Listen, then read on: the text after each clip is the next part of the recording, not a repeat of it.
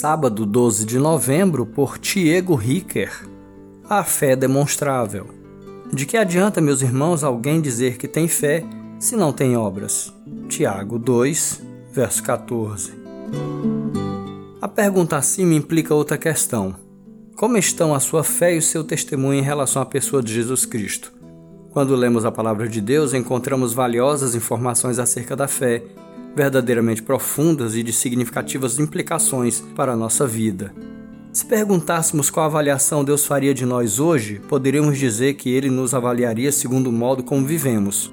Ao pensar sobre tal avaliação, é importante considerarmos as palavras de Tiago: De que adianta, meus irmãos, alguém dizer que tem fé se não tem obras? Acaso a fé pode salvá-lo? Verso 14.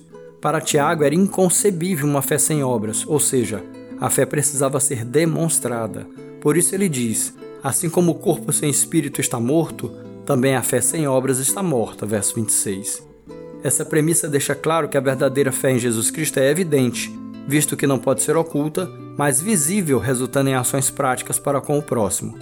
A primeira comunidade cristã, como mostra Lucas, era uma igreja de fé demonstrável, da multidão dos que creram, uma era a mente e um o coração. Ninguém considerava unicamente sua coisa alguma que possuísse, mas compartilhavam tudo que tinham. Atos 4, 32.